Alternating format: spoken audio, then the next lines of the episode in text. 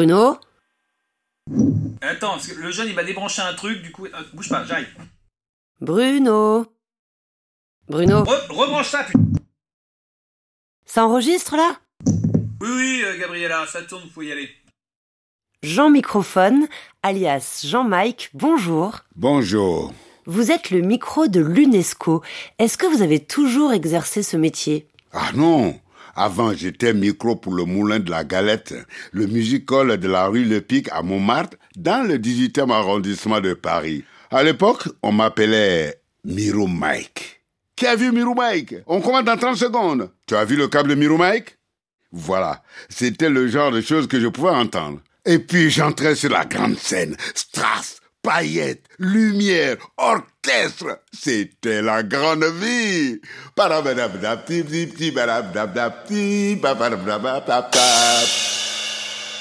Et puis après, la Seconde Guerre mondiale est arrivée. Bruno, Oui? On va la refaire. Les grandes voix de l'UNESCO. Épisode 1. La campagne de Nubie. Jean-Mike, bonjour. Bonjour Gabriela. Vous avez été micro pour l'UNESCO. Est-ce que vous vous souvenez du moment où vous avez commencé à capter les voix pour l'UNESCO? Alors, je, je suis à Londres entre le 1er et le 16 novembre 1945. Il fait froid. Et la première fois que j'accueille une voix, euh, c'est celle d'Hélène Wilkinson. C'est elle qui préside la conférence qui va donner naissance au sein de l'ONU, l'Organisation des Nations Unies, à ce qui va s'appeler l'UNESCO. Euh, oui, c'est ça. Et je me souviens de sa lecture de l'acte constitutif de l'UNESCO, le 16 novembre 1945. 44 États sont alors représentés dans la salle. In consequence thereof, they do hereby create the United Nations Educational, Scientific, and Cultural Organization for the purpose of advancing. À l'époque, Hélène Wilkinson, c'est la ministre britannique de l'Éducation. Notons que c'est aussi une écrivaine féministe. Jean-Mike, éclairez-nous. UNESCO, ça veut dire quoi? UNESCO. Retenez bien ces trois syllabes à consonance exotique. UNESCO. Vous vous souvenez peut-être de les avoir entendus prononcer déjà, mais vous les entendrez prononcer souvent dans l'avenir. Qu'est-ce que l'UNESCO? Les trois syllabes exotiques sont formées, comme vous le pensez bien, par les initiales d'un titre un peu long. Organisation des Nations Unies pour l'éducation, la science et la culture. Et l'UNESCO est un des services, un des départements de la communauté internationale fondée en pleine guerre par les nations alliées à Dumbarton Oaks et à San Francisco. Son objet, la conférence de Londres l'a défini dans l'esprit le plus élevé. Les Nations Unies qui sont résolues à fonder et à organiser un monde pacifique se rendent compte que les fondements de la paix sont d'ordre psychique, sentimental, spirituel, aussi bien que d'ordre politique, économique et social. L'esprit de paix est une des conditions de la paix, un des éléments de la paix. L'esprit de paix suppose la connaissance et l'intelligence réciproque entre les peuples. Il implique la coopération et la solidarité de tous les États dans les grands domaines de l'éducation, de la connaissance scientifique, de la culture générale et dans ce terme très large de culture, on doit faire entrer les lettres, les arts, toutes les formes de la pensée. C'était qui ça? Bruno? Ah oui, euh, non, excusez-moi. Il y a tellement de voix en moi que je ne contrôle pas tout. C'était euh, Léon Blum, ancien président du Conseil en France, figure du socialisme. Il se prononce là, en août 1946, dans un collègue à moi, un micro de la radiodiffusion française. Et c'est d'ailleurs en novembre 1946 que l'UNESCO prend vie. Alors, comme toute organisation internationale, j'imagine que l'UNESCO est dotée d'une présidence. Tout à l'heure, on évoquait la Britannique Helen Wilkinson. Est-ce que c'est elle qui préside pour la première fois l'UNESCO? Euh, c'est vrai qu'on aurait pu penser qu'au lendemain de deux guerres mondiales, à moins d'une génération, de deux bombes atomiques, qu'on aurait eu envie de changer les choses et de nommer une femme à la présidence. Mais non. Le premier à avoir été directeur général, c'est Julian Huxley, scientifique britannique et frère du poète Aldous Huxley. Eh oui, il faudra attendre 2009 pour qu'une femme, Irina Bokova, dirige l'organisation. Ah, je ne la connais pas. Vous l'avez rencontré, Julian Huxley? Non. Je voudrais vous dire, en ce qui concerne les activités culturelles, que la campagne internationale pour la sauvegarde des monuments de Nubie euh, se développe dans de très bonnes conditions, euh, aussi bien en, République arabe unie euh, qu'au Soudan, aussi bien en ce qui concerne Abu Simbel que les autres aspects de la campagne. Par exemple, qu'un temple, qu'un seul monument, le temple d'Eliseia, en Nubie égyptienne, dont la protection ne soit pas encore assurée, ce qui constitue véritablement un très grand succès. Et je voudrais remercier à nouveau les États qui ont généreusement répondu à notre appel. C'était qui ça? La campagne internationale pour la sauvegarde des monuments de Nubie 1965. 70e session du Conseil exécutif de l'UNESCO. Je suis avec le sixième directeur général de l'UNESCO, René Maheu. Il fait un état des lieux de l'avancement de la sauvegarde des monuments situés en Nubie. La Nubie, c'est cette région qui s'étend le long du Nil, du sud de l'Égypte au Soudan. On est donc bien loin des pyramides de Gizeh et du Sphinx. Et dans cette histoire, l'eau risquait d'engloutir de nombreux monuments à cause d'un barrage. Vous parlez de quel barrage, Jean-Mike? Du nouveau barrage d'Assouan en Égypte. Je dis nouveau parce que les Britanniques en avaient déjà construit un en 1902. Là, c'est un barrage pour la grandeur et l'autosuffisance d'une Égypte à la population croissante.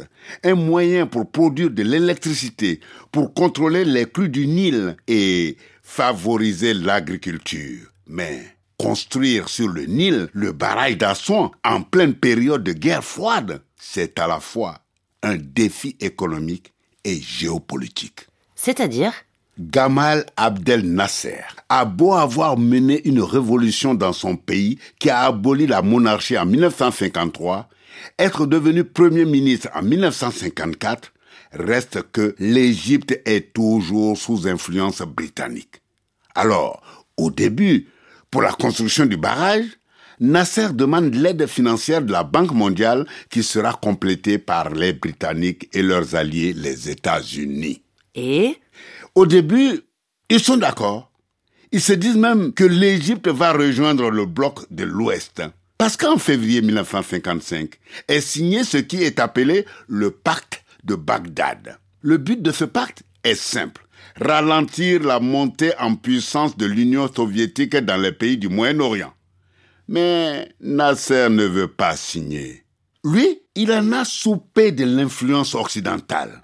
Il a d'autres ambitions. Si bien qu'en avril 1955, deux mois après le pacte de Bagdad, l'Égypte adhère à la conférence des non-alignés de Bandung en Indonésie. Autrement dit, durant la guerre froide, l'Égypte prône le neutralisme.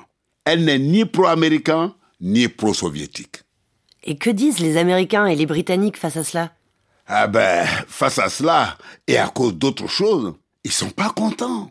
En juillet 1956, réponse, bing, nada, plus de financement pour le barrage. Et en riposte, dans l'optique de financer une partie de la construction, Nasser annonce quelques jours plus tard la nationalisation de la compagnie du canal de Suez. Et l'URSS, aussitôt, propose son aide pour financer l'autre partie de la construction. L'Égypte devient alors amie avec l'URSS, donc intouchable, mais ne devient pas pour autant un pays communiste. Et au passage, tout cela signe définitivement le départ d'Égypte des Britanniques. Et les monuments de Nubie dans tout ça? J'y viens, Gabriela. Construction du barrage d'Assouan égale un lac artificiel de 5000 km carrés, le lac Nasser, sur une zone où se trouvent des trésors historiques les temples d'Abu Simbel et de Philae, les quatre statues géantes des dieux Ptah, Amon, Ra et Ramsès II, d'une hauteur de plus de 20 mètres, et bien d'autres. Tout ça serait donc englouti par les flots. Il y a aussi les Nubiens sur place, mais eux seront chassés des terres. Et qu'est-ce qu'il se passe alors pour ces trésors historiques? Tilit, tilit, tilit. Euh, c'est quoi ça? C'est la sonnette d'alarme tirée par les grands égyptologues du monde entier, Gabriela. Il faut sauver les monuments. Et parmi les égyptologues, on retrouve la française Christiane Desroches Noblecourt. C'était en 1959, à une sorte d'audition. Et franchement, je crois que c'est la femme la plus enjouée que j'ai jamais rencontrée. Et les temples dont il est souvent question maintenant, les temples menacés par le nouveau barrage, font partie de ces temples dont vous parlez. Ah oui, ce sont les temples qui subsistent encore. Il y a deux espèces de temples menacés par le haut barrage. Vous savez que depuis que la- le barrage actuel d'Aswan a été surélevé deux fois depuis le début de notre siècle, il y a déjà des temples qui ont été ensevelis. Vous connaissez tous la mort de Philet, écrite par Loti. Eh bien, les temples qui étaient sur la rive immédiate du Nil et qui ont été construits par les derniers mettons, j'allais dire envahisseurs, le mot est absolument mauvais, par les derniers habitants nordiques de la Nubie, ce sont les temples gréco-romains. Puis alors, la seconde espèce de temple, qui, oui, sont très délimités par hasard, ce sont les temples qui sont creusés dans le rocher. Ceux-là sont sur la falaise et n'ont pas encore été touchés par le Nil. Mais ils seront touchés lorsque le Saad El grand barrage, sera construit. Ce sont des temples presque entièrement pharaoniques et presque tous du temps de Ramsès. Voulez-vous nous en parler un peu et nous les décrire un moment, madame? Ah, ils sont, euh, je vous dis presque entièrement, il y a évidemment un ou deux temples de la 18e dynastie, il y en a même un ou deux qui sont construits, comme le temple d'Amada, et qui remontent à Toutmosis III, Ménophis II, des rois de la 18e. Mais à la 19e dynastie, il faut bien l'avouer, c'est Ramsès II qui a construit les quatre plus grands sanctuaires creusés dans le rocher de Nubie. Il y en a qui sont, je vous l'ai dit, de construction médiocre, quoi qui devaient être très grandiose, car ils étaient recouverts de plâtre et de peinture, euh, qui corrigeaient un peu euh, le, ciseau du sculpteur ou même peut-être la médiocrité de la pierre. Ces Der, ces Garfusen sont des temples creusés dans le rocher qui sont très impressionnants. Et alors, au contraire, lorsque vous arrivez à Abu Simbel, presque à la fin du voyage nubien d'Égypte, à 380, 360 km au sud de la première cataracte, sur la rive occidentale, vous arrivez devant, je dois dire, le plus haut lieu, le plus ancien haut lieu de l'histoire. C'est ce temple, ce merveilleux sanctuaire d'Abu Simbel. On devrait même dire les sanctuaires d'Abu Simbel, car il y a deux temples. Ils sont tous les deux creusés dans le rocher. C'est ce que nous appelons des temples en spéos. L'enthousiaste Christiane Desroches Noblecourt jouera un rôle de premier ordre pour le sauvetage des monuments.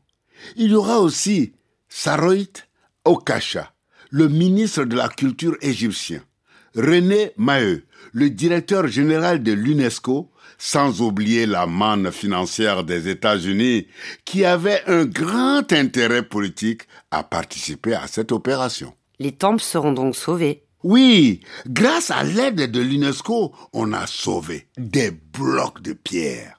Les temples seront découpés, déplacés et assemblés ailleurs sur le bord du Nil. D'autres seront acheminés dans les pays qui ont contribué au sauvetage. C'est la première fois qu'un mouvement de coopération internationale de cette ampleur se déploie dans le domaine de la culture. Malgré les difficultés politiques, des spécialistes de toute nationalité, des égyptologues aux diplomates, des techniciens aux hommes politiques en passant par les agents de l'UNESCO, toutes et tous collaborent ensemble. Et c'est suite à cet événement sans précédent que naîtra plus tard, en 1972, la Convention du patrimoine mondial de l'UNESCO. Vous saviez qu'aujourd'hui, ce sont plus de 1000 sites culturels et naturels dans 167 pays qui sont classés et protégés par l'UNESCO? Ah ouais le 8 mars 1960. Je suis à la bouche d'André Malraux. André Malraux. Je pense qu'on n'en fait plus des hommes comme lui. Une plume incroyable, un phrasé mémorable. Préparez-vous, Gabriela, vous allez vibrer. Il est alors ministre d'État chargé des Affaires culturelles dans le gouvernement du général de Gaulle. Et ce jour-là, à l'UNESCO, est lancé l'appel pour les monuments de Nubie, c'est-à-dire un appel aux États membres de l'UNESCO à financer l'opération de sauvegarde. André Malraux parle des monuments de Nubie, mais vous allez l'entendre. À travers la sauvegarde de Pierre, c'est bien plus qui se joue. Si l'UNESCO tente de sauver les monuments de Nubie, c'est qu'ils sont immédiatement menacés. Mais il va de soi qu'elle tenterait de sauver de même d'autres grands vestiges, encore ou Nara par exemple, s'ils étaient menacés de même. Pour le patrimoine artistique des hommes, vous faites appel à la conscience universelle comme d'autres le font cette semaine pour les victimes de la catastrophe d'Agadir. Puissions-nous n'avoir pas à choisir, avez-vous dit tout à l'heure, entre les effigies de Porphyre et les vivants? Pour la première fois, vous proposez de mettre au service des effigies, pour les sauver, les immenses moyens que l'on n'avait mis jusqu'ici qu'au service des vivants. Peut-être parce que la survie des effigies est devenue pour nous une forme de la vie. Au moment où notre civilisation devine dans l'art une mystérieuse transcendance et l'un des moyens encore obscurs de son unité, au moment où elle rassemble les œuvres devenues fraternelles de tant de civilisations qui se haïrent ou s'ignorèrent, vous proposez l'action qui fait appel à tous les hommes contre tous les grands naufrages. Votre appel n'appartient pas à l'histoire de l'esprit parce qu'il veut sauver les temples de Nubie, mais parce qu'avec lui, la première civilisation mondiale revendique publiquement l'art mondial comme son indivisible héritage. L'Occident, au temps où il croyait que son héritage commençait à Athènes, regardait distraitement s'effondrer l'acropole. Le lent flot du Nil a reflété les fils désolés de la Bible, l'armée de Cambyse et celle d'Alexandre, les cavaliers de Byzance et les cavaliers d'Allah, les soldats de Napoléon. Lorsque passe au-dessous de lui le vent de sable, sans doute sa vieille mémoire mêle-t-elle avec indifférence l'éclatant poudroiement du triomphe de Ramsès, à la triste poussière qui retombe derrière les armées vaincues. Et le sable dissipé, le Nil retrouve les montagnes sculptées, les colosses dont l'immobile reflet accompagne depuis si longtemps son murmure d'éternité. Regarde, vieux fleuve dont les crues permirent aux astrologues de fixer la plus ancienne date de l'histoire. Les hommes qui emporteront ces colosses loin de tes eaux à la fois fécondes et destructrices, ils viennent de toute la terre que la nuit tombe, et tu reflèteras une fois de plus les constellations sous lesquelles Isis accomplissait les rites funéraires, l'étoile que contemplait Ramsès. Mais le plus humble des ouvriers qui sauvera les effigies d'Isis et de Ramsès te dira ce que tu sais depuis toujours, ce que tu entendras pourtant pour la première fois. Il n'est qu'un acte sur lequel ne prévalent ni l'indifférence des constellations, ni le murmure éternel des fleuves. C'est l'acte par lequel l'homme arrache quelque chose à la mort.